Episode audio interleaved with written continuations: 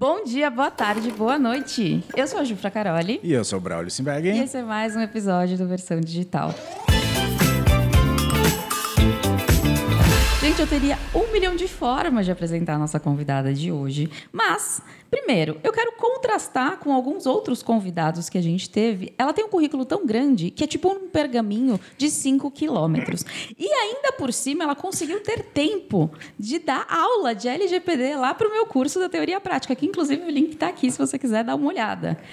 Mas o que mais me chamou a atenção em toda a história dela foi um tal de pedido de casamento surpresa. Então a gente vai querer saber tudo isso e também sobre a vida digital, obviamente. Então eu tô aqui com a Tássia Prado. Bom, tô muito feliz de estar aqui, muito mesmo. Para mim é uma honra. Primeira vez que eu gravo um podcast presencial. Gente, mais uma virgindade que a gente tirou, a gente tá tão feliz. E tô aqui para contar tudo para vocês. Muito obrigada por ter aceitado o nosso convite. É isso aí. Só que assim, ó, uma coisa. O Braulio, eu tenho certeza que ele vai querer perguntar algumas coisas para você, mas eu vou interromper e eu quero saber já desse pedido, porque assim, eu estou muito curiosa. Tá escrito aqui, eu quero saber sobre isso. Depois você pergunta quem ela é hoje. Eu não quero saber quem ela é Entendi. hoje. Eu quero saber do pedido de casamento. Ok, vamos seguir então Tá com bom, o pedido de casamento. Bom, vamos lá. O pedido realmente, as pessoas me perguntam assim: foi surpresa mesmo? Você não imaginou mesmo? Eu sempre falei que eu queria ser pedido em casamento de surpresa. Sempre falei. Não, quero ser surpresa, sonho, conto de fadas, Disney, é tudo que eu sempre sonhei. E aí, eu conheço meu noivo há 11 anos. A gente se apaixonou na adolescência, a gente era de uma igreja, e por causa da idade, não era bom namorar, tem aquela coisa de igreja. Oramos um ano e meio. A gente orou mesmo, não teve beijo, não teve absolutamente nada, era oração. Não namoramos, cada um seguiu sua vida. Começamos a namorar depois de 11 anos. E aí. Vocês se reencontraram, então. Nos reencontramos, começamos a namorar. Minha mãe trabalha num buffet de uma casa de festas que faz muitos casamentos. Minha mãe falou: "Filha, eles estão querendo muito que você dê um treinamento lá, porque eu dou treinamento para empresas". Eu, claro, mãe, você trabalha lá, para mim vai ser ótimo, né? É bom que eu fique uma boa parceria. E eu tava perto de vender uma imersão em treinamento corporativo. Falei: "Ó, mas vê com ela se ela deixa eu filmar". E eu não sabia que era tudo que a equipe queria que eu falasse. Falei, ó, consegui pra gente filmar desde o making off. Eles, não, então a gente vai filmar desde você entrando na sala, tudo isso. Ah, que demais. Foi isso. E aí, era no dia que a gente completava seis meses de namoro. E a gente tem um combinado, ó, no dia 8 não se marca nada. E minha mãe, filha, só pode ser essa data. E assim, você vai falar não pra mãe? Você fala não pra qualquer pessoa, pra mãe. Aí o amor, pode ser. Ele ficou bravo, tipo assim, toda uma encenação. Eu me sentindo culpada. Eu virei pro pessoal que cuida da minha agenda. Eu, gente, o Denis tá muito bravo. Nossa, mas assim, vai ter que ser. Minha mãe. Fui pro treinamento, cheguei no treinamento arrumando as coisas e tal. Começou a tocar a nossa música. E tem no vídeo, eu abaixando assim a máscara, eu viro pra minha mãe e falo: Mãe, essa é a minha música do Denis. E aí tava a nossa família toda lá, ele contou toda a nossa história e fez finalmente o pedido. Mas tanto que eu tô sem maquiagem, achando que eu ia dar um treinamento e não era treinamento nada, era um pedido de casamento. Então fica a gente aqui. tem esse vídeo, eu quero assistir. Vou te dar o vídeo, pronto, Ah, eu perfeito. quero assistir. Eu gosto, eu choro junto. Eu tô quase chorando agora, gente. Então fica é só de- uma coisa. Eu quero contar uma coisa pra você. Eu fui pedido em casamento. é, ele foi obrigado a me pedir, né? Tipo, meus alunos obrigaram. Ele me pediu durante uma live. Eu posso te dar o telefone do Denis. Você aprende, pode ter um novo pedido de casamento, a renovação dos votos. Eu, eu fui, eu fui pressionado ali, não só por ela, como por mais de não sei quantos mil alunos ali. Eles que- ficavam mandando direct pra ele, tipo, vocês não vão casar? Porque é assim, ó. Eu falo, chega um ponto da nossa vida que, mano, a gente não vai chamar a pessoa de namorado, né? Verdade.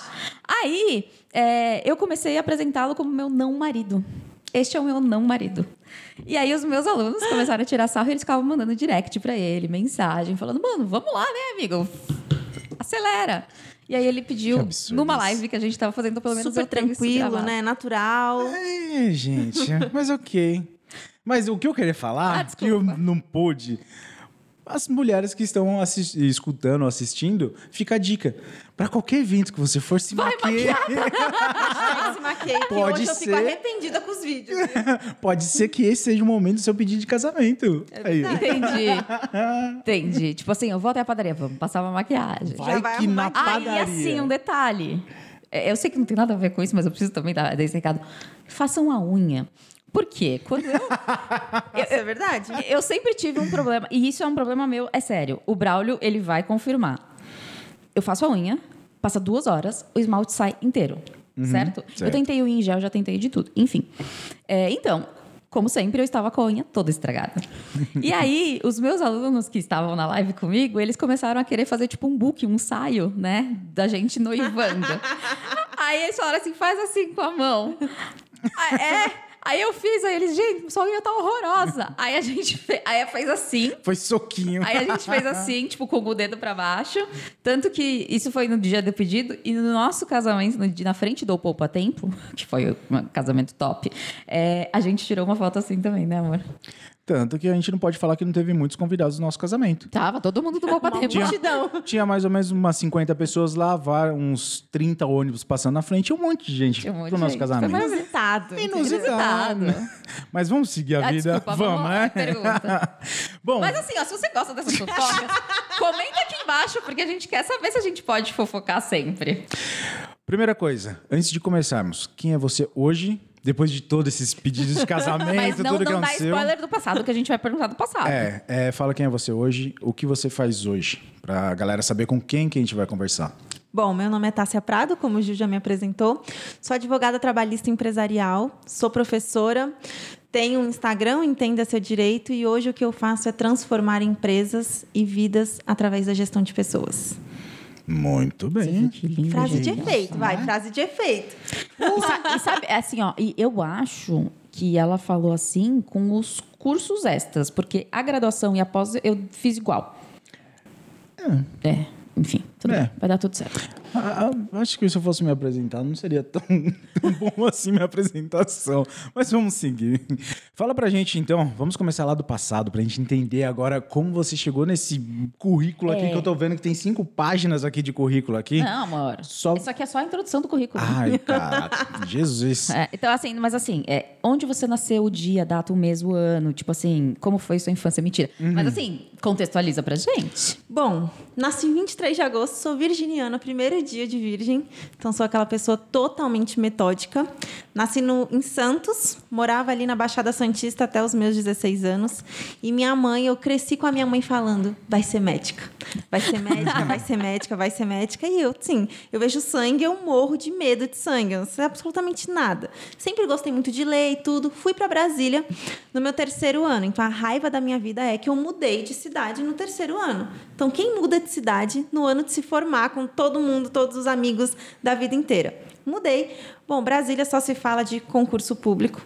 E aí todos os meus amigos falando de concurso, de concurso, e eu, não é o que eu quero, eu não quero concurso, não quero isso. Comecei a estudar, fui numa feira de profissões, falei, cara, eu quero direito. Não passei na UNB de primeira, nem de segunda, na verdade, nunca passei. né? não passei de primeira, parece tipo assim, passei de segunda. Não.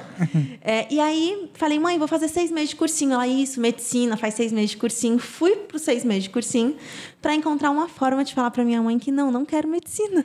Mas ah, a- você não tinha falado até nada aquele momento Até ela- ela achava que era... para medicina. Entendi. E aí eu fui fazer cursinho num lugar que tem um grande amigo nosso, que é até meu padrinho de casamento, que ele é o coordenador justamente dos alunos para medicina. E ele virou para minha mãe e falou: Vanessa, a Tássia não quer medicina, não. Ela não tem perfil nenhum. Aí ela, não. Ela fala isso desde pequena. e ele, eu acho que não. Meus pais foram viajar, fiz a prova para uma faculdade, ou DEF, para fazer direito, passei entre os oito.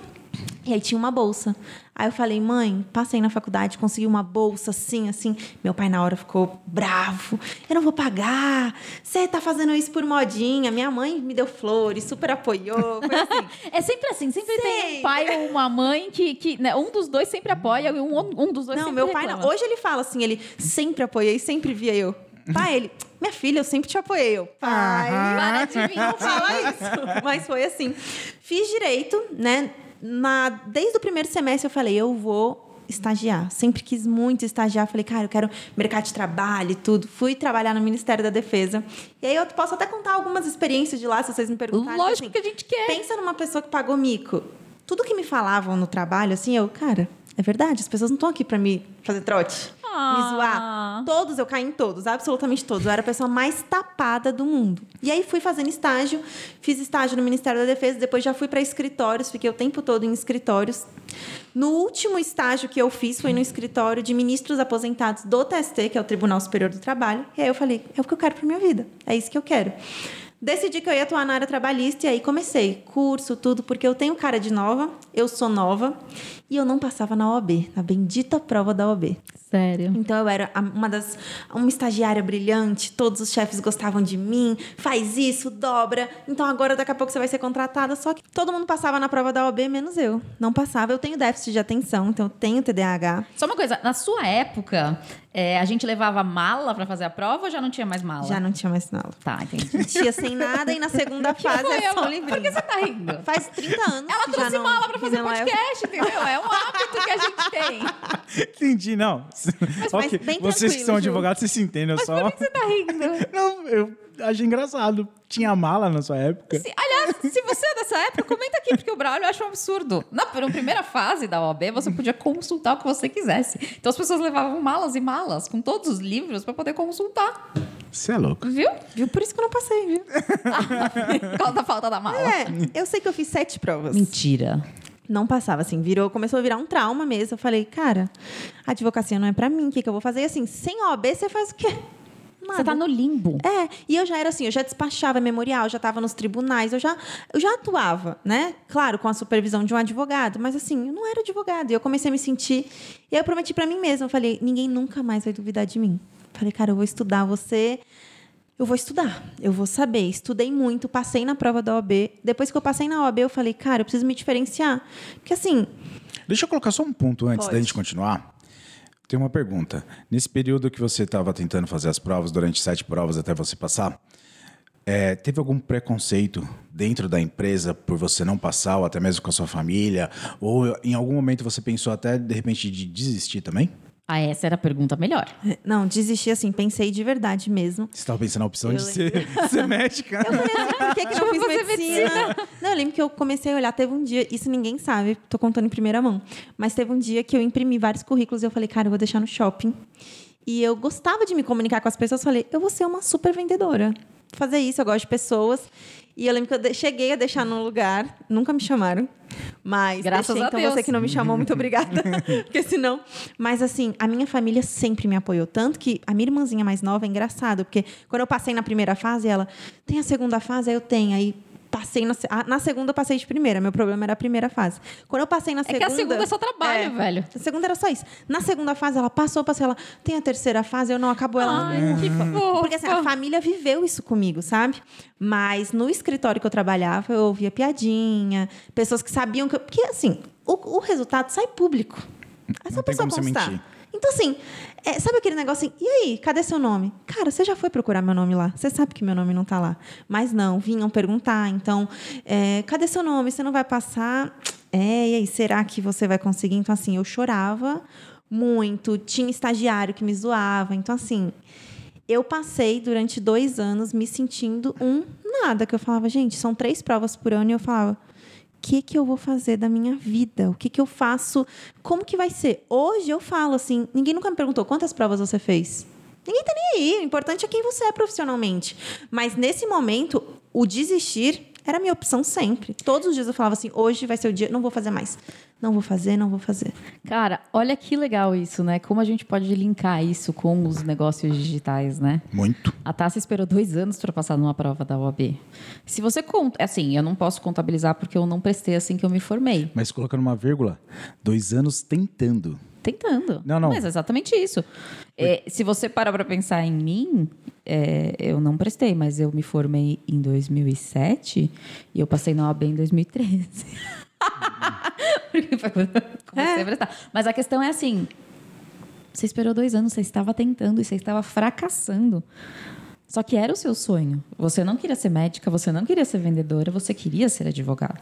E você não desistiu. Dois anos. E aí as pessoas começam no digital, fazem um, uma semana de conteúdo. Ah, meu Deus, não chegou nenhum seguidor novo, ninguém conversa comigo, eu vou desistir, meu Deus, é muito difícil. As pessoas não têm mais paciência, elas não entendem que o digital, sim, ele é muito mais fácil, mas ele não é uma fórmula mágica. Não é. Não é do dia para o outro. O problema é que a gente está acostumado. E principalmente hoje, Ju, eu acho isso muito, né? Acho que vocês vão concordar comigo. Como a gente tem tudo na nossa mão, a gente acha que é tudo assim. Não, então vai ser rápido. Se eu começar a fazer, vai ser rápido. A gente olha para as pessoas e fala: ah, fulano tá ali, cara, foi muito fácil para ele, né? A gente tende a falar que para o outro é muito fácil, então para mim vai ser. Mas assim, você ir contra tudo, você ir contra todos, você decidir que as pessoas, ah, qual é a sua motivação, gente? Você não está motivado todo dia. Minha motivação era, eu preciso ser alguém. Cara, como que eu vou pagar conta? Que é o meu sonho ser é, advogada. Meu sonho, eu quero fazer isso e não tem como. No meu caso, não tinha alternativa. Sem OAB, você não é tipo, ah, você é quase um advogado. Não, você é bacharel. É limbo, gente. É, É, limbo. limpo. Você não tem, você não tem como. Eu não posso trabalhar mesmo, né? Só se eu trabalhar sempre com a supervisão de alguém. Existe um preconceito muito grande. E aí era o meu sonho. Então, assim, eu falo, eu agradeço muito a mim, sabe? Sabe quando você olha no espelho assim e fala, cara, obrigada por não ter desistido? Porque Oh. assim. Cara, eu poderia estar muito frustrada hoje, entendeu? E hoje, com a minha vida, eu posso ajudar tantas outras pessoas. E foi só porque eu não desisti, entendeu? Mas é. É chato. E, cara, tem uma outra coisa que, ela, que você falou que eu achei muito legal. Que ninguém pergunta quantas, quantas provas você prestou. Assim como no digital também, ninguém pergunta quantos lançamentos fracassados você teve antes de você faturar milhões. As pessoas não estão me ligando, elas só ligam porque você conseguiu. E eu Exatamente. sempre digo, só fracassa quem desiste. Então, assim, enquanto você não desiste, você não fracassou. Exatamente. Então, parabéns. Muito obrigada. Não, isso é muito legal porque trazer essas histórias e principalmente esses erros, tipo, fora do digital, que demorou muito tempo, pra gente poder linkar com essas pessoas, para eles começarem a assimilar e entender que a vida não é fácil. Não. E eles esquecem, principalmente, tem muita gente que vem, que nem, por exemplo, ah, fez direito, essas coisas. Cara, demorou cinco anos para você conseguir ter, ser bacharel e depois mais dois anos, enfim, tem, cada um tem o seu time ali para conseguir eh, ser advogado de fato. E aí quando entra no digital que é tudo muito muito rápido assim, então isso aí é um- algo para você que está escutando agora refletir. Cara, se eu tivesse no mercado tradicional, quanto tempo eu demoraria para chegar? Ah, demoraria cinco anos, tá? Então se você está fazendo em dois, cara, você está evoluindo demais. Então é isso é interessante. E era isso que eu queria colocar. Ah, tá. Muito obrigada. Beleza. então, você passou na, na, na OAB. E aí? Passei na OAB. Uma coisa que eu não falei antes de passar na OAB, eu falei, né, que eu tinha me formado, me formei em Brasília e eu seria contratada pro, pelo escritório. Só que aí eu mudei de cidade. De novo. Fui pra- voltei para Santos. É, é um vai e volta na sua vida. É que eu, eu- tá muito monótono. Eu falo, cara, vamos acudir isso daqui, entendeu? Entendi. E aí eu mudei, voltei para Santos. Só que assim, ninguém me conhecia em Santos como do direito. Então as pessoas conheciam a Tássia, criança que estudou e tudo. Eu não conhecia ninguém da área jurídica. Não tinha OAB. Que eu cheguei em Santos ainda sem OAB. Eu já tinha feito algumas provas é, antes de me formar, mas não tinha OAB. Fui trabalhar no escritório para fazer toda a parte de recursos, porque aí eu tinha experiência dos tribunais e tudo, para ganhar mil reais. Trabalhar de 9 às 18, sendo humilhada, porque você não é advogada, então assim, você tem que aceitar isso, porque você não é advogada. Quando eu passo na OAB, foi ali em 2018, eu falei, ah, agora. Eu lembro até hoje, eu sentei e falei, o que, que eu vou fazer? Falei, cara, eu preciso, preciso ser diferente. Ainda mais em Santos, que é uma cidade que é muito bairrista. Então, você vai no advogado que seu pai ia, que seu avô ia, é o tradicional. É muito difícil para o jovem advogado lá. E aí, eu fiz uma lista. Falei, o que, que eu sei fazer? Ah, eu sei fazer memorial, sei fazer recurso tal, sei fazer isso. Beleza. Aí, eu abri o Instagram, sem saber nada. Eu lembro que me mandaram, montaram um grupo. Algumas advogadas da cidade montaram um grupo. E o nome do grupo era Tássia me zoando. Era só, gente, olha o vídeo que ela fez hoje. Não, olha que ridículo, olha isso, olha isso. Todas me zoavam, assim, eu Caraca. recebia. eu Hoje, assim, tem gente que já me contratou para ajudar, tem gente que já contratou consultoria minha, tem gente que pede, me dá uma dica e tudo. Eu, claro, as, as pessoas acho que nem sonham que eu Você sei que sabe. existe, tipo assim, quem tava nesse grupo. Mas só uma coisa. Tantas pessoas têm medo de começar na internet com medo desses grupos. É. Gente, esses grupos, eles acontecem mesmo quando você não tá no digital. E quando você tá bem, vai acontecer também, porque vai ter alguém que vai te zoar, que vai falar alguma coisa. Sempre tem. Mas é, é que eu falo, é, é, eu, eu, eu tento chamar atenção que isso não é uma coisa do digital. Às vezes você está no seu escritório, Uhum. não consegue passar na OAB, e aí eles criaram um grupo no WhatsApp só para falar, mana, tá, você não consegue passar na OAB, que Exatamente. ridícula. Então as pessoas vão falar mal de você de qualquer forma. Exatamente. Com E certeza. só uma coisa, mas é, é que ano foi isso que você abriu? 2018. Tá, vamos Abri em E- 2018. E agora, se você quiser, você pode olhar para a câmera e falar: vocês que eram do grupo do WhatsApp. Chupa Oi, essa. Fala assim. Tchau, querida. 2018 abri, e aí temos a dificuldade do meu nome, né? Meu nome é muito difícil. No início até ficou como Tássia ainda, porque era meu Instagram pessoal. Isso daí também é. Eu não abri um novo Instagram. Peguei o meu pessoal, paguei ali todas as fotos que eu não queria mais, arquivei, né? Acho que ainda dava para arquivar na época. E deixei como Tássia. Ela foi perfeita, gente. Foi.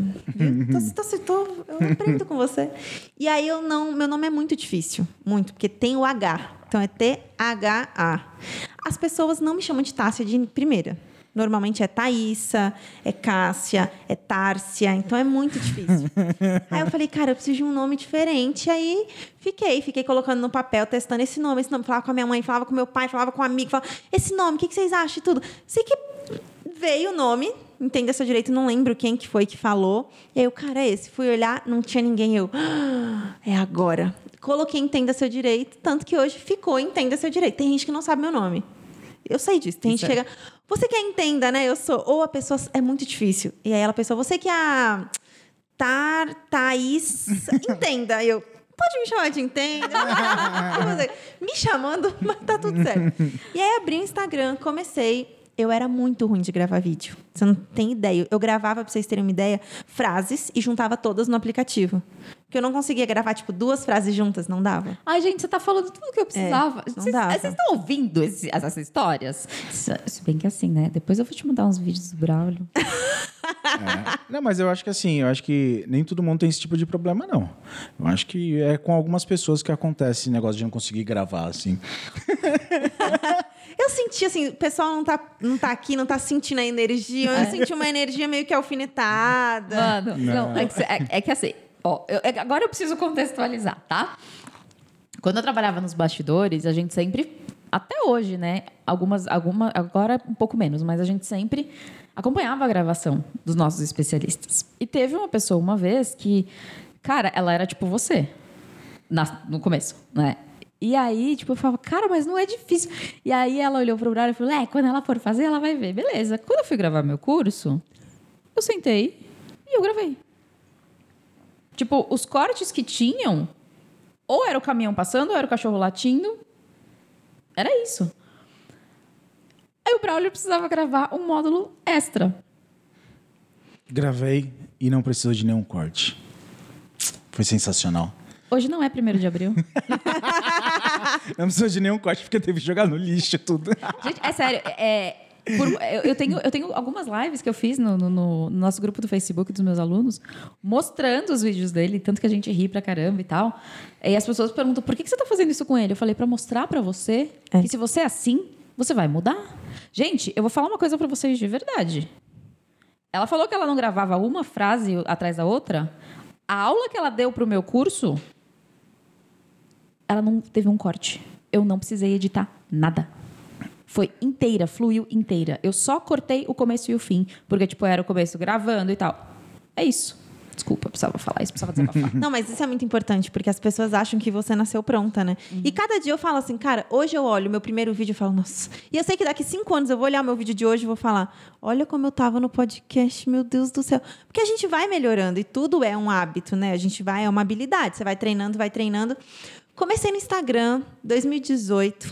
E aí eu peguei e mandei mensagem em agosto, mais ou menos. Uma pessoa mandou uma mensagem e falou assim: Tássia, eu mandei, na verdade. Já tinha muitos seguidores. Eu falei, cara, ela não vai me responder. E aí eu mandei e falei: você gostou desse livro e tudo? Ela, ah, gostei, assim tal. Não, o que, que você acha de compliance? Aí mandei para uma outra professora também. Ah, o que, que você acha? Na verdade, nem era professora ainda. E aí. Explica para as pessoas o que é compliance. Compliance, inventa o termo, tio compliance, brincadeira. não. Todo mundo quer explicar assim. Compliance é seguir as leis, Tá. só que de uma maneira estratégica. Tá? Hoje a gente tem lei que obriga algumas empresas a ter compliance, que é um programa de integridade, principalmente para a empresa que vai participar de licitação. Tá? Isso já vem dos Estados Unidos, tanto que Lava Jato, as grandes multas que teve. no- Nossa, mas uma empresa do Brasil precisou pagar lá nos Estados Unidos uma multa, é por causa de uma lei que é relacionada ao compliance. Então, era sobre isso que eu já vinha estudando e eu queria muito ensinar sobre isso, palestrar. Não tinha ainda sido convidada para palestrar, montei um evento. Ah, já que ninguém me chama, me juntei com três advogadas que tinham um sonho de palestrar. Falei, bora montar o nosso evento? Ah, tinha uns 10 convidados e a gente falou, bora. Chamei amigas, falei, gente, preciso que lotem esse lugar. Vocês podem ficar no telefone, mas eu preciso que vocês ali. Coloquei a cadeira bem afastada. Hoje tem a desculpa do distanciamento, mas a gente já, colo- já fazia o distanciamento. Entendi. né? Era pra aparecer a foto, parecer muita gente. Palestrei, conversei com essas outras duas advogadas. A gente acabou montando um curso e começamos a dar curso no Brasil inteiro. E as pessoas iam e eu falava assim, cara, meu primeiro curso. Eu lembro até hoje que eu cheguei, tinham 41 inscritos. Eu, gente, sério, as pessoas vieram. Eu, gente, as pessoas estão aqui. Fiz, depois eu fiz um online sozinha, que foi um sucesso. Dois inscritos.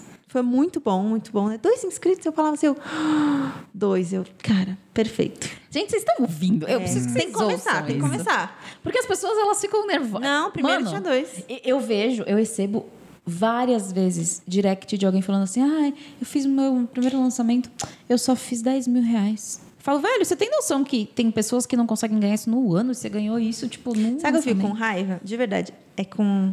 Todo mundo quer fazer seis em sete, essa é real. Não, porque seis em sete. Primeiro que as pessoas não sabem se seis em sete dá dinheiro.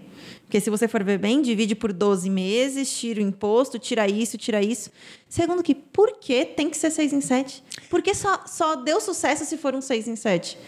Você vai chegar lá, mas assim, cara, você fez uma venda, uma pessoa confiou em você para dar o dinheiro dela, que dinheiro é suado, pelo menos aqui é suado. E, cara, a pessoa deu o dinheiro para você. Tem noção do Ela que é isso? confiou, né? É, ela sempre confiou, ela confiou pra você ensinar ela, pra você mudar a vida dela de alguma forma. Então, assim, eu no primeiro, duas vendas, eu tava. Nossa, eu que eu mandei no grupo da família. Minha mãe falava pra todo mundo. Minha filha tem duas alunas. minha mãe falava pra todo mundo. Tanto que hoje ela fala pra todo mundo. A minha filha já fez seis em sete. Você sabe o que é?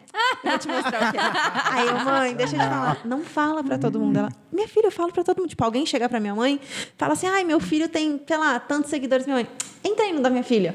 Não, abre aí o dela. Ah, depois eu abro. Não, abre agora. Já fez seis em sete, advogado.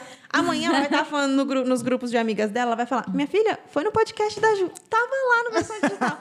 Vira. linda. Minha mãe fala pra todo mundo. Eu preciso conversar com a Como sua que é o mãe. nome da sua mãe? Vanessa Prado. Vanessa, Vanessa. Prado, a gente te ama. Fala Ó. mesmo da gente. Compartilha nós.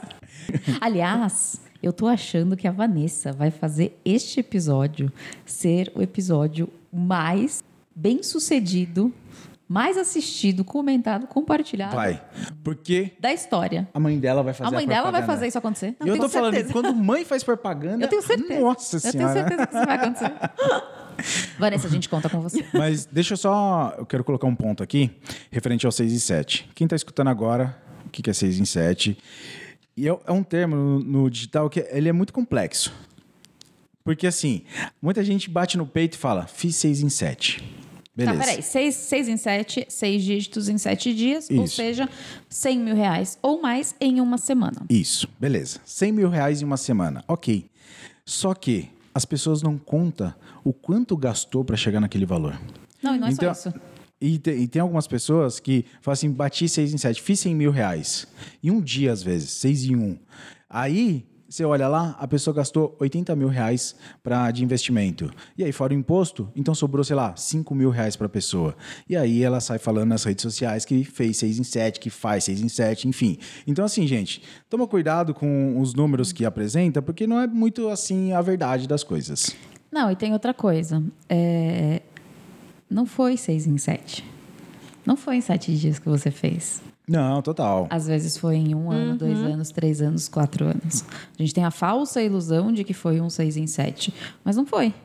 Então a gente precisa ter isso muito claro.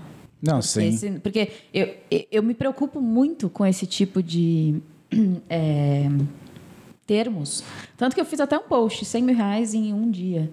Falando, cara, isso vai acontecer um dia com você, mas não vai ser agora. Se for agora, vai ser uma baita sorte. Porque as pessoas, elas entram querendo, e aí quando elas não conseguem da primeira, elas falam, ah, isso aqui é pra mim. Eu Total. falo muito, é, toda vez que eu vou atender alguém, eu atendo muito advogado para consultoria. Às vezes, tá, se eu tô com dificuldade num caso, ou quer aprender a fazer post no Instagram para cliente, então como que eu faço? Me dá uma dica como você começou.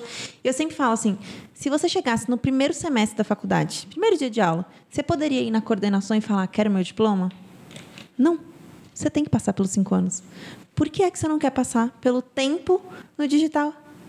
Gente tem que passar. O problema é que as pessoas elas querem chegar e, e tem essa cobrança externa e interna de se eu não fizer, eu não tenho resultado, se eu não fizer, eu não sou boa. Oi? É o que ele falou, tem muita gente que faz seis em sete, mas quanto que gastou? Tem gente que gasta até mais do que o, o seis para poder fazer. Então, assim, eu acho que a gente não pode. Eu sempre falo que, pelo menos os meus cursos, eu. A nossa métrica lá no escritório é quantas vidas eu transformei. Quantas pessoas assistiram até o final? Porque a gente sabe, curso online, quem é, que coloca aqui nos comentários, quem é que não tem um curso que nunca assistiu? A gente sai comprando mil cursos e às vezes não assiste. Agora, eu sempre olho quantas pessoas assistiram. Cara, 80% assistiu. Massa. 65%, vou falar com esse resto do pessoal, ó, vai acabar seu acesso já já. Por que, você não assistiu? Você está com dúvida? Quando você olha o depoimento, eu tenho aluna que. Eu, meu, eu, meu curso é de direito, eu tenho aluna que fala, eu estava em depressão, pensando em suicídio. Quando eu vi seu curso, eu vi que podia dar certo. Então, assim, para mim a métrica é essa. Que se a nossa vida for só para conseguir dinheiro, gente, faz outra coisa. A nossa vida, óbvio que a gente gosta de dinheiro também. Tudo que a gente vai fazer tem que pagar. Mas, assim, a transformação que a gente pode gerar através de alguém, e principalmente do digital, porque aí eu posso alcançar pessoas do Brasil inteiro, do mundo inteiro, a gente pode chegar em lugares que a gente não teria como chegar. Né? Eu mesma, eu falo, se não fosse o digital, eu não, profissionalmente, eu não estaria onde eu estou. Não tem como. Hoje eu sou contratada por pessoas do Brasil inteiro. Ah, é porque, Tássia? O digital me deu a chance de mostrar quem eu sou. O problema é que sem o digital, às vezes a gente não tem a chance de mostrar. Não, eu sei muito, sim, mas eu não tenho digital, como eu vou me mostrar? Como que uma pessoa que está lá em Natal e eu estou em Brasília vai chegar a me conhecer? Então, o digital ele te abre portas. Você só fica se você for de verdade, para começar. É verdade. Né? O digital, uma hora a casa cai. E assim, o nosso resultado não pode ser medido em números. Acho que o nosso resultado ele tem que ser medido em vidas mesmo. Cara, eu eu gerei uma transformação, eu estou fazendo algo com o que eu sei, com o meu conhecimento, todo mundo tem algo para ensinar. Então, quando eu comecei no digital, meu propósito era esse. Morria de medo, morria de vergonha, eu queria ser conhecida. Falei, não, vou ser conhecida porque esse trem de ficar trabalhando e não ganhar dinheiro, não, não alcançar meus sonhos, não, quero ser conhecida, quero ser conhecida. Eu queria me desenvolver na advocacia, eu queria dar aula, então assim, eu queria palestrar, eu falava, cara, palestrar deve ser muito legal quase morri na primeira palestra, mas estava lá. a gente vai, a gente esquece. Já comecei palestra e eu falei assim: esqueci o que eu ia falar. E esqueci. E eu, Bom, pessoal, antes de começar, quero que você pense aí. Mandar a pessoa pensar em alguma coisa para eu pensar. Eu, já, já esqueci o tema da palestra. Olha, eu gostei disso aí. Isso aí. Cara, isso aí é, é uma, é uma dica certo. muito boa. muito boa. Eu vou ficar de olho nas palestras que eu for. Vamos pensar. Se alguém chegar e fizer isso, esqueceu. Esqueceu né? o que eu ia falar. Não, mas aí tá, você manda pensar no quê? Ó, a primeira vez que eu esqueci, eu peguei e falei pra pessoa pensar profissionalmente se ela estava onde ela queria estar. Ah, tá. Falei, pensa aí, você tá onde você queria estar? Não, não, não é possível que você já pensou. Vamos lá. Mais um pouco. Uma hora de falar assim, continua pensando que você não pensou direito. Não, é bom assim, ó. Daqui a alguns dias eu vou dar uma palestra e é bom falar sobre isso, né? Mas dá certo, as pessoas pensam. Você joga pra audiência, a audiência te traz de volta. Tá Gente, cê, olha, valeu a pena esse podcast só por essa dica. Eu preciso puxar um pouco de sardinha pro meu lado agora. Hum. Cara, me deixou muito, muito, muito, muito feliz você se preocupar com as pessoas que não concluem o curso. Porque um dos grandes pilares do sucesso do cliente é ele finalizar o curso. Porque se ele não finaliza, ele sai de lá falando que não funcionou, porque obviamente ele não assistiu inteiro. É, você sempre foi assim, desse, com esse cuidado todo? Eu tive muitos bons professores e muitos bons chefes. Eu sempre falo assim que hoje tudo que eu sei, eu sempre faço questão de agradecer. Assim, tive chefes maravilhosos que me ensinaram muito, que tiveram paciência, me zoaram muito. Passei mas, assim, sempre me ensinaram muito. E eu tive um chefe que sempre me falou assim: olha, ensine o outro como você gostaria de ser ensinado. Ensine o outro. Então, assim, a pessoa me dá dinheiro num curso, eu acho isso muito surreal muito surreal mesmo, assim. Não é só para mim, porque a gente vê, quem vem de curso sabe, a gente consegue ver em quantas vezes a pessoa parcelou. E assim, a hora que eu olho lá, e às vezes a pessoa parcelou em 12 vezes com juros, né? E dois cartões. Dois cartões. Quando a pessoa fala, posso passar um pouco no boleto, um pouco não sei o que, um pouco. Posso. Cara, a pessoa está se sacrificando para estar tá ali. Eu preciso entender o porquê ela não continuou. Peraí, a metodologia que tá ruim? Tem alguma coisa que você não gostou? Eu falo muito rápido, eu falo, deixa eu ouvir o feedback. E eu acho que é uma forma também de constranger. Do tipo assim, e aí? Eu tenho alunos que já falaram assim: não, eu não sei se ela ensinou isso, mas realmente ela veio até falar comigo, eu que não assisti o curso. Então, a minha responsabilidade eu tiro, eu faço tudo. Da minha parte, você vai ter tudo sempre. Mas eu me preocupo, assim, com o que está assistindo, com o que está perguntando, tanto que eu sempre ensinei muito mais do que eu prometi num curso. E eu acho que essa é a nossa função. Cara, a gente está ali para ensinar. Ensinar, para mim, é a melhor coisa que existe. Eu tenho algo que eu vou ensinar para o outro que ele vai mudar a vida dele, que ele vai conseguir sustentar a família dele, que ele vai conseguir mudar a vida em casal. A gente faz isso nas pessoas. Então, assim, me preocupa muito e eu acho muito sério quando a gente fala em curso. Por isso que eu falo, não é vender por vender. Às vezes as pessoas vêm e falam assim: ah, vende um curso de tal coisa, você é tão boa. Eu, não, ainda não sou boa nisso, não. Não. Já me falaram, ah, vende curso de marketing. Eu, não. Porque marketing não é você só ir lá e fazer. Existe, você estuda, você lê. Cara, tanto que vocês estudam. E aí vocês que ensinam outras pessoas, eu imagino tanto que vocês estudam mesmo, testam para poder ensinar outras pessoas. Então assim, isso me preocupa muito. E eu tenho uma querida mãe, como eu falei, né? E minha mãe sempre fala muito sobre a questão de você se doar para o outro, de você servir ao outro. Ela sempre fala: a linguagem de amor da minha mãe é serviço. Não adianta, é Gente, serviço. Leiam esse livro. É, ah, As cinco linguagens do amor. Eu vou deixar até aqui embaixo no link, porque é muito eu bom. amo. E assim, ela sempre falou muito de serviço. Eu sempre vi minha mãe servindo muito, sabe? Então, assim, sempre tive essa preocupação, Ju, sempre mesmo. E eu acho interessante, só voltando a um assunto que ela falou, de pessoas, que eu acho que poderia ter essa nova métrica no mercado, né? É, ao invés de falar para quantas pessoas vendeu quanto faturou, quantas vidas você transformou? É. Porque não adianta você ter 5 mil alunos numa turma e não ter nenhuma vida transformada. Então, assim, quantas pessoas. Quantos reembolsos você teve? É. Tem gente que fala, vendi muito, mas também tem uma taxa gigante. Eu acho que vale a reflexão para quem já tem um curso, já está vendendo, fazer essa pesquisa com, com, com seus alunos. Quantas vidas realmente você já transformou? Que a pessoa chegou, fez o seu curso, aplicou e falou: Cara, muito obrigado por isso. Isso mudou minha vida. Ou isso tirou uma depressão que eu queria me matar, ou alguma coisa assim. Então, olhem para dentro disso daí. E outra coisa que também é super importante a gente medir é o NPS. Muitas pessoas não sabem, mas é o nível de satisfação do teu aluno. Porque através dessa pesquisa, muitas vezes, porque como ela é anônima, muitas vezes o aluno não tem coragem de falar para você ou para alguém da sua equipe. Mas numa pesquisa anônima, cara, a gente tem alguns especialistas que as pessoas elas falam tipo tudo. Eu acho que algumas pessoas escrevem mais do que o que tem no teu currículo. e, e é muito legal ter esse feedback. Porque, às vezes, a gente não entende o que a gente está fazendo de errado.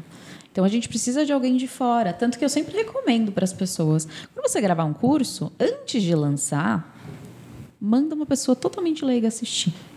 A gente costuma fazer consultorias de produtos digitais. Então, a pessoa traz, o, o, por exemplo, o curso, a gente assiste inteiro e a gente sugere várias melhorias para aumentar o sucesso do cliente. E aí, uma das coisas, né? Uma das coisas que a gente faz é, é a gente tem uma planilha que é assistir, eu entendi.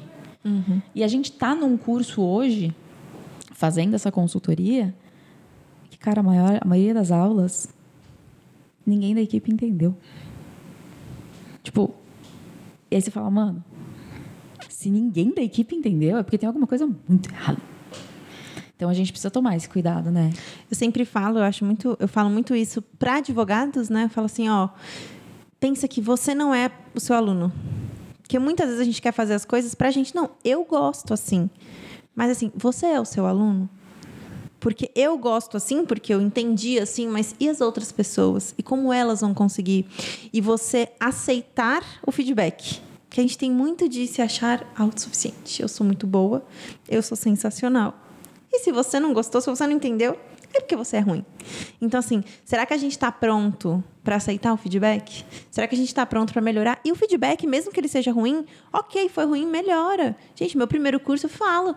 As duas pessoas que compraram falaram, cara, achei que o suporte não era tão bom, achei que isso, ah, teve uma aula que eu achei isso. Falei, pô, verdade. Achei que a aula, o módulo estava muito grande, você podia ter dividido mais. Eu, putz, aulas mais curtas, as pessoas gostam. Então, assim, você vai melhorando até que você vai chegar o pessoal, cara, tá animal, tá sensacional. Mas é uma melhoria, né? Se a gente não tiver vergonha do nosso primeiro curso, é porque a gente fez errado.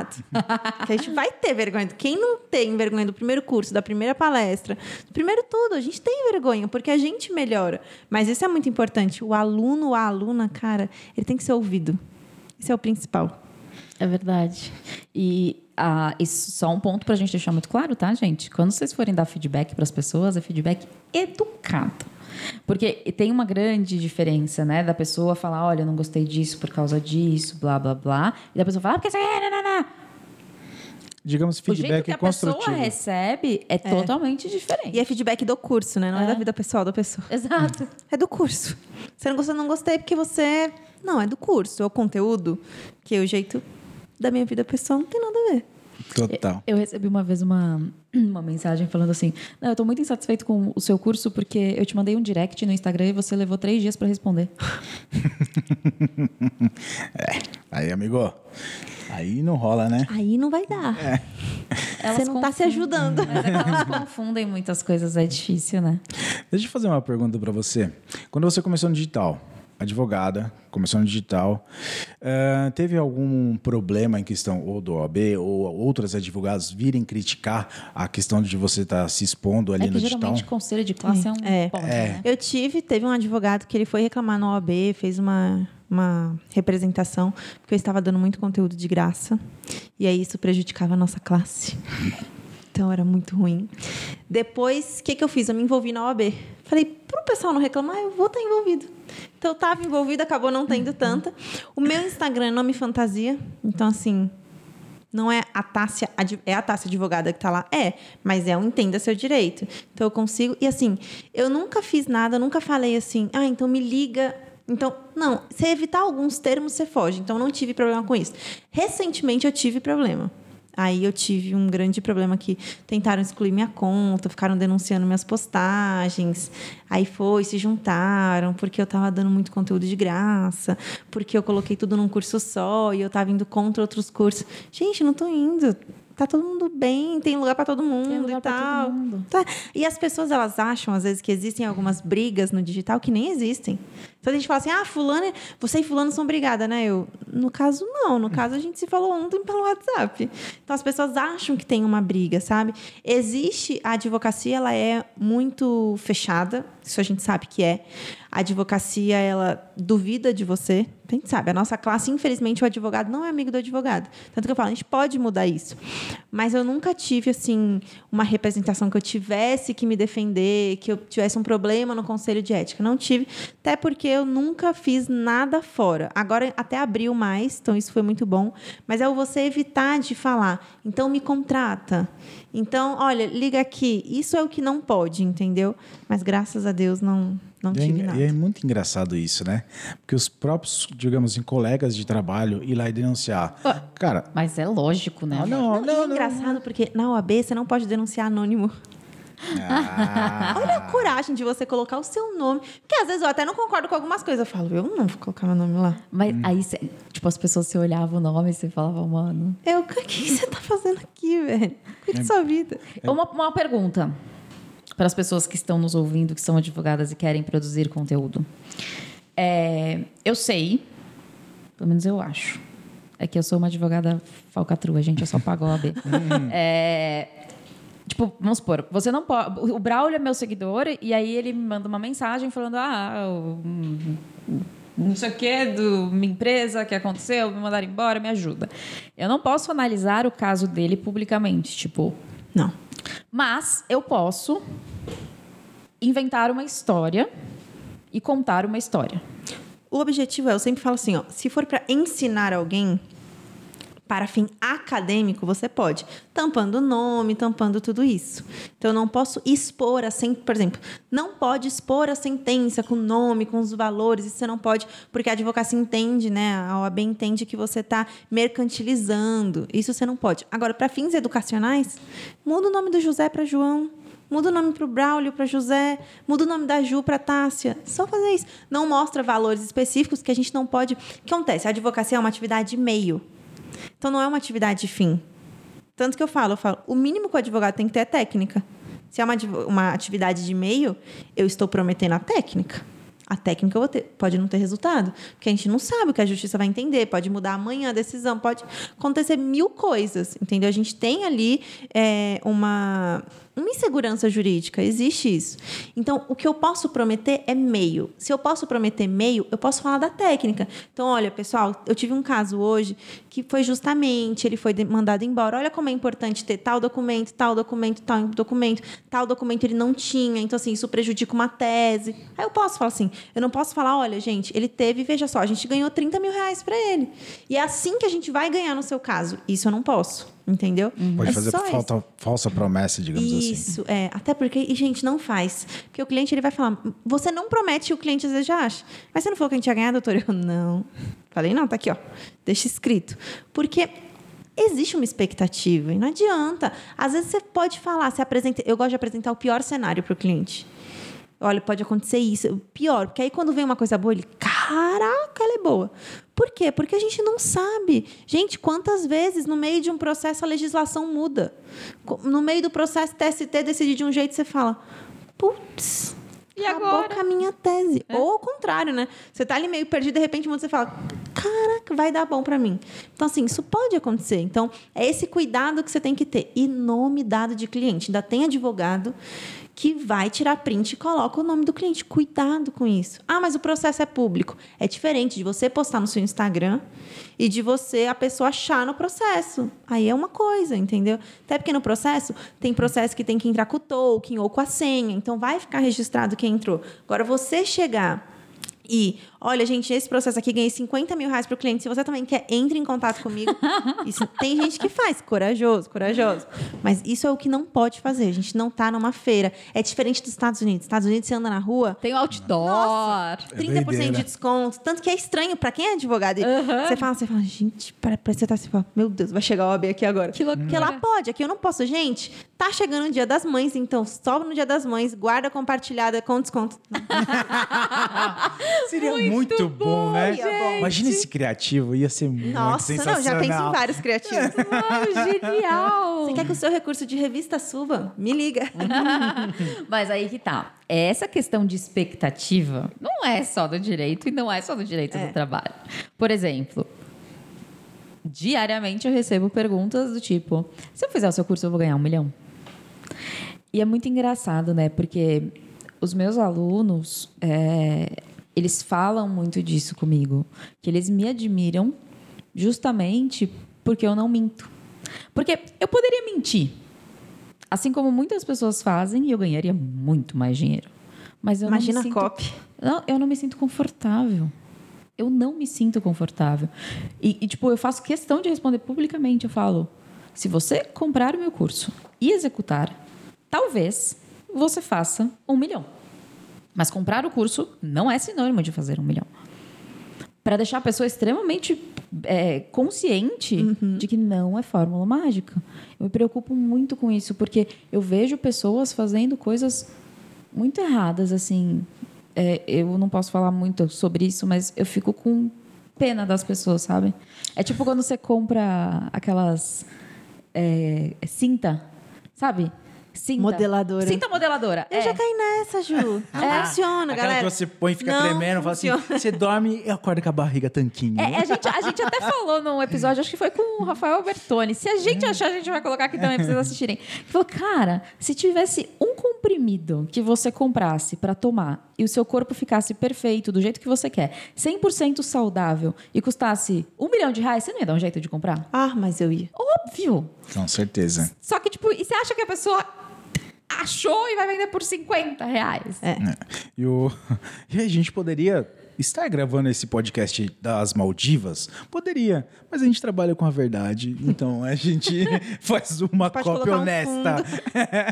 Nossa, a gente podia fazer chroma key, né? Cada dia a gente tá em um lugar. Nossa, No... Oh, ia ser No muito meio legal. do mar, assim, com o microfone aparecendo.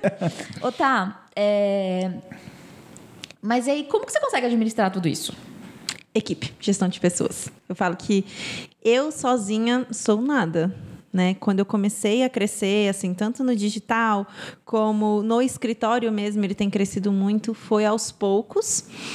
Tive um boom muito grande na pandemia, então a pandemia assim foi muito bom profissionalmente, porque todo mundo precisava de um advogado trabalhista. Então assim, a pandemia foi muito boa para mim pro escritório, tá, gente? Não estou aqui, manhã sai, né? A advogada fala que a pandemia foi boa. Não, profissionalmente, querendo ou não, foi muito bom, né? Eu, eu consegui surfar a onda. Então eu vinha, aparecia fazendo conteúdo, criei uma metodologia de demissão, porque as empresas precisavam demitir, mas eu queria que elas demitissem com empatia. Então, criei uma forma. Tanto que, assim, eu tenho muitos clientes que demitiram muitas pessoas e tem um índice muito baixo de ação, de reclamação trabalhista, porque a gente conversava com um a um, a gente explicava, a gente mostrava as contas na frente. A gente, ó, quando tudo se resolver, você. Quando tudo se resolveu, ligamos, olha, lembra que a gente te prometeu, tá aqui. Então, acho que isso é muito importante. Criei essas formas, mas a equipe, eu tenho pessoas que são muito melhores que eu na minha equipe. Muito melhores. Eu tenho uma pessoa que de organização é muito melhor que eu, tenho uma pessoa que de recurso é muito melhor que eu, tenho uma pessoa de conteúdo que é muito. Então, assim, eu juntei os melhores dos melhores e hoje eu tenho uma equipe assim que é sensacional. Mais organização e assim, é dedicação, né? É muito puxado? É, mas eu tenho, por exemplo, na minha tabela de horários, eu tenho, tipo assim, ah, o bloco escritório. Cara, no bloco escritório eu vou resolver escritório. A Ju pode me mandar uma mensagem falando do podcast. Desculpa, Ju, não posso responder que eu tô no bloco escritório. E eu fico totalmente É focada ali. verdade, É, viu, gente? Às vezes ela me ignora. Ignoro, mas eh, depois eu respondo. Mas assim, por isso, porque se a gente consegue organizar, a organização em blocos eu acho fantástica. Porque aí você tá totalmente. O grande problema é que a gente não consegue fazer muitas coisas é. Porque aí eu paro aqui, aí eu recebo uma mensagem, eu recebo isso. Quando você vê, você tá com. Quem nunca ficou com 10, 20 telas abertas no computador? Tem hora que você fala, Onde eu estava? é, o que, que eu tô fazendo? E aí você acaba perdendo mais tempo. Eu tava lendo um livro que ele diz assim, que a gente tende a perder 20 minutos por dia procurando coisas que a gente já tem.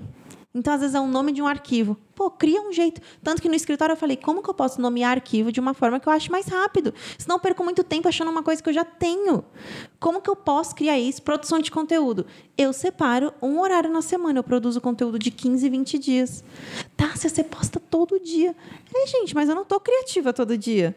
Eu não tenho, eu tenho meu, um, um grupo comigo mesma, quem nunca tem, né? Um grupo comigo mesma que eu fico mandando, tive uma ideia, mando áudio e tudo. No domingo mando lá, eu áudio. tiro, é, eu mando muito áudio. Tiro duas horas, aí eu vou lá. Putz, ó, tinha essa ideia, tinha essa. Quando eu vejo, tá ali 15, 20 dias pronto de conteúdo. Isso é muito importante. Então, a organização facilita muito. E propósito, né? Porque quando, cara, quando a gente tem propósito, a gente fala assim, cara, eu tô me ferrando aqui de trabalhar, mas vai dar certo. E aí você vai, você começa a ver resultado na sua vida, na vida de pessoas. Eu lembro que para mim o maior resultado da advocacia foi o dia que eu fui num restaurante, levei minha família e falei, na hora de chegar com teu pai, pode deixar comigo. Gente, para mim aquilo, minha mãe contou para todo mundo, óbvio, né? Então, Vanessa, Vanessa você é Prado, muito- eu quero te pra todo mundo, conhecer. né? Minha Vamos mãe sair pra toda- jantar. não, nossa, ontem, não, a Tássia levou a gente. Não, ela que pagou. Não, foi. Não. Aí ela conta até hoje. Não, porque a Tássia, o ano passado. conta sempre. Mas, assim, você poder desfrutar disso é muito bom, entendeu? Isso eu acho muito importante. Mas, assim, organização e equipe. A gente tem muito medo de delegar. É claro que você não vai começar hoje e falar, opa, vou delegar para 10 pessoas. Não, porque você não tem nem dinheiro para isso. Mas, assim, quando você começa a Ter dinheiro. é, eu quero chegar ali. Cara, então agora até aqui, senão você não consegue, não adianta, não tem como você fazer tudo. Então, o delegar é muito importante, fazer uma gestão de pessoas é muito importante. Eu pensar no outro, eu pensar, cara, no que, que aquela pessoa é boa, contratar da maneira correta, que a gente erra muito na contratação, né? Como diz Bernardinho, em primeiro lugar, cultura, habilidade a gente treina, desempenho a gente treina, desempenho é treinável, cultura não é. Então, se a pessoa não tem valores, ela não pode estar na sua equipe. Ponto. Ah, mais pode ser não, mais nada. Nossa, tá, mas fulano faz isso muito bem. Não tem valores, não tem os mesmos valores que os meus, né? Porque às vezes as pessoas têm outros valores. Então, assim, a minha equipe, um beijo para minha equipe, porque eu tenho quatro pessoas que cuidam da minha agenda e eu falo, se não for elas, eu tenho um grupo de casamento com a cerimonial. Cerimonial, Tássia, você pode tal coisa? Eu, calma aí. Aí elas já estão no grupo. Que essa, a Tássia não pode esse horário. Ela falou que pode, mas no caso ela não pode. Aí eu, ah, eu não posso, desculpa. Porque eu tenho uma equipe hoje que não estaria aqui se não fosse. Não poderia estar aqui agora, Ju. Se não fosse a minha equipe, eu não estaria aqui. Então, assim, hoje eu tô onde eu tô porque eu tenho uma equipe que é sensacional. Você tá com um pouco de inveja dela? Pra caramba. Ah, tá. Não, só pra saber se era só eu. Eu comprei até um monitor a mais pra colocar mais abas abertas. Preciso rever isso. Ah, não, não. Mas, ó, eu tenho três telas. Não, mas a questão do Braulio não é essa. Ele dispersa. Tipo, sério. Mas eu sou assim, bom, déficit de atenção, né? Passa uma mosca, quando eu vejo, eu tô pensando onde aquela mosca vai. Mas é por isso que a rotina em blocos foi boa. Porque eu sei, cara, eu só preciso prestar atenção nisso. Tá, é só escritório, então vai ser só escritório. É só produção de conteúdo, são só os meus alunos, são só, são só o entenda, é só o entenda. Facilita, sabe? Viu, meu amor? Vou começar a fazer esse teste. Mas é verdade. Isso é Para saber mais, arrasta pra Não tenho curso de organização, gente. Deveria. Mas tem consultoria, alguma coisa. Me chamar. Aí, Eu vou, eu vou te mandar algumas mensagens fora do bloco do. Pode escritório. mandar, pode mandar. Não tem um bloco do tipo responder pessoas loucas no WhatsApp? Eu vou abrir, tô precisando. Mano, é, sabe que eu já decretei falência do meu WhatsApp, né? Tipo, mano, não dá. Eu, eu desisti. Não, o WhatsApp, ele, ele é. Não é desesperador, ultrapassou o nível do desespero, entendeu? Tem hora que eu olho o WhatsApp e eu falo assim, e aí o que, que eu fiz? Não, vou contar. Eu falei, cara, eu vou comprar um celular pessoal, né? Pra responder grupo da família, grupo de amigos. Aí eu arranjei uma outra função pro WhatsApp pessoal, então não tenho mais o WhatsApp pessoal. Que é eu consegui aí um, um celular do Entenda, o outro é do escritório, ou seja, né? E aí tem gente que manda mensagem nos dois, no caso eu não respondo nos dois. E a gente vai vivendo, a gente espera que as pessoas tenham empatia, entendeu? Fazer um grupo, uma comunidade dos que não conseguem responder o WhatsApp. Mano, mas eu, eu recebo mensagem de pessoas assim: o que eu te fiz? E, e assim, porque, vamos lá. Já aconteceu diversas vezes. Eu tô fazendo live no Instagram. E aí a pessoa, por que você não me responde? O que, que eu te fiz? Por que não sei o quê? E aí eu só vejo descendo. Aí eu não posso ler para me, ter que me concentrar na live, né? E depois, óbvio que eu esqueço, né? Que a pessoa mandou Ah, mensagem. passou aquilo. Mas eu fico pensando assim, cara, não é tanto que agora eu troquei a minha mensagem. Antes eu mandei a minha, minha mensagem não me liga porque eu não atendo. Agora assim, se eu não te responder não é pessoal. Eu espero que as pessoas leiam. Entendeu? Só pra pessoa saber que não é Ju, eu pessoal. posso copiar? Então, Você Não, me eu vou- autoriza eu o vou- plágio? Eu vou printar e te mandar. Eu, eu demorei pra escrever a copy. Escrevi uma boa copy, coloquei Cara, lá. eu vou. Eu só espero que as pessoas leiam, porque é real. Não é pessoal. É só porque... não Deixar a dá. resposta automática. Eu, eu, é, a A a pessoa, a hora Eu que a pessoa agora. manda, você responde isso daí pra ela. Eu, eu deveria. Você acha que eu deveria transformar o meu em business pra fazer isso? Não, Chu. WhatsApp Business é vida, você pode colocar etiquetas. Etiquetas é uma coisa sensacional. Eu tenho uma etiqueta que é falta eu responder. Tem muita mensagem na dela? Tem, mas assim. Todas Porque, estão mas lá. aí eu consigo filtrar, por exemplo, assim, pessoal. Eu consigo, tipo, cara, deixa eu ver o que, que tem no pessoal aqui. Posso filtrar, tipo, financeiro. Então você consegue, tipo assim, alguém que tá te devendo. Cara, imagina você abrir ali e falar. Ah, me- rapidinho eu respondo as pessoas que estão me devendo. Gente! Se você vê que sua conta Aluno. não tá muito legal, deixa eu ir na etiqueta fala, quem tá me deixa eu ver essa devendo. etiqueta. Ah, Tá, eu preciso Dia muito- 10 do mês e dia 25 é o dia chave. Eu Eu, preciso vou lá, pagar eu, uns negócios. Ah. eu vou lá e falo, deixa eu ver quem precisa me pagar hoje, que a conta, não, no caso, não tá fechando. Deixa eu falar uma coisa. Acho que a gente precisa encerrar agora o podcast pra gente conversar sobre algumas coisas. Porque é o que a gente vai fazer, inclusive. Não, e é de graça o WhatsApp Business. Ele salvou a minha vida, assim, é muito bom. A resposta automática é muito boa, mas as etiquetas são sensacionais. Mas é isso que é legal, porque existem várias ferramentas que você pode usar pra te ajudar, facilitar a sua vida. E às vezes você nem sabe que existe, às vezes você não usa. É isso. Como Tipo- isso. Como isso que ela acabou de Tipo, Eu falar. fiquei pensando, por que, que eu Agora a gente tá num momento, assim, pessoal, reflexivo da Ju, entendeu? Eu peguei o chicote, tô com o chicote pensando, por que, que eu nunca troquei? Ela deve estar pensando, por que, que eu chamei a Tássia? Não, a Tássia salvou minha vida. Daqui a pouco eu vou conversar com ela sobre como contratar algumas pessoas. tá. A gente já indicou um livro para as pessoas, mas eu quero que você indique outro ou outros. Não precisa. E ó, de- isso não é para as pessoas, é para mim. Séries e filmes de advogado, amo. Tribunal assim, Nossa, amo. eu amo. Ah, e, o, e o livro não precisa ser de direito, pode ser da vida, Do que você do quiser. que você quiser. Não, já- zero livro de direito, né? Porque é já muito chato o livro de direito. Mas eu vou, eu vou indicar o livro, assim, eu cito muita coisa dele. Eu sempre falo que é o livro que mudou o meu jeito de olhar para as pessoas, né? Tanto que todo ano eu tenho uma frase do ano que eu falo assim: ah, eu sempre, ah, desde 2018, eu falei, vai ser um. Pessoa vai lembrar de mim por isso. Então, todo ano tenho uma frase do ano. E a desse ano é desse livro, que é a felicidade, ela precede o sucesso e não resulta dele. Vezes a gente espera muito ter o sucesso para ser feliz, na verdade a felicidade ela está justamente nesse processo. O livro é o jeito Harvard de ser feliz. Ele é incrível. Para tudo, assim. Tá, se eu sou CLT, é bom. Tá, se eu trabalho para alguém, é bom. Tá, se eu sou líder, é bom. Tá, se eu... É bom para tudo, assim. É um livro que te mostra que você pode ser feliz em todas as coisas, te dá estratégia, te dá uns insights muito importantes. Ele fala tanto para uma empresa pequena como para uma empresa grande. Você consegue falar, pensar em gestão de pessoas. Então, eu tiro muitas coisas, tanto para o Entenda quanto para o escritório de lá. Esse livro é incrível, é uma leitura muito fácil. Ele é baratinho, tem várias promoções dele. Eu vou achar um link e botar É, aqui, isso, gente. pronto. Porque assim, ele é muito legal. O Jeito Harvard de Ser Feliz é muito bom livro. E séries, eu amo Suits, né? Primeiro Ah, aí, Suits é incrível. Fiz até o desafio agora, que era o desafio Suits, que eu baseei todas as lives do meu pré-lançamento num personagem principal. Então, tinha o Lois, eu ensinei o pessoal a fazer contrato. Tinha a Jéssica, eu ensinei gestão. A dona, eu ensinei organização. Então, eu ensinei tudo dentro de um escritório com base nisso. Foi Incrível. incrível, ficou muito legal mesmo. Depois podem ir lá olhar, eu mando pra vocês o link. Ficou muito legal, porque você base, baseia em algo que as pessoas já sabem. E, meu, todo mundo do direito quer, quer estar em suits. Todo mundo quer ser Jéssica, quer ser dona. O povo quer. E eu também quero. É, The Good Wife também eu gosto muito. Ai, é muito é bom. muito legal, muito legal. Scandal. Eu, não, essa mulher, Amo. Não. a- não atriz, mas a autora, ela, Olivia, ela, ah. ela me irrita um pouco. É, hum, porque, enfim. Você fica viciada. Isso é real. Essas três, assim, são as principais que eu gosto muito. Assisto toda hora. Suits, então, assim... Ah, tô sem nada pra fazer. Suits. Tô fazendo um negócio... Suits. Tô tomando banho. Suits. Eu gosto de ver Suits. Todos os episódios. É muito legal.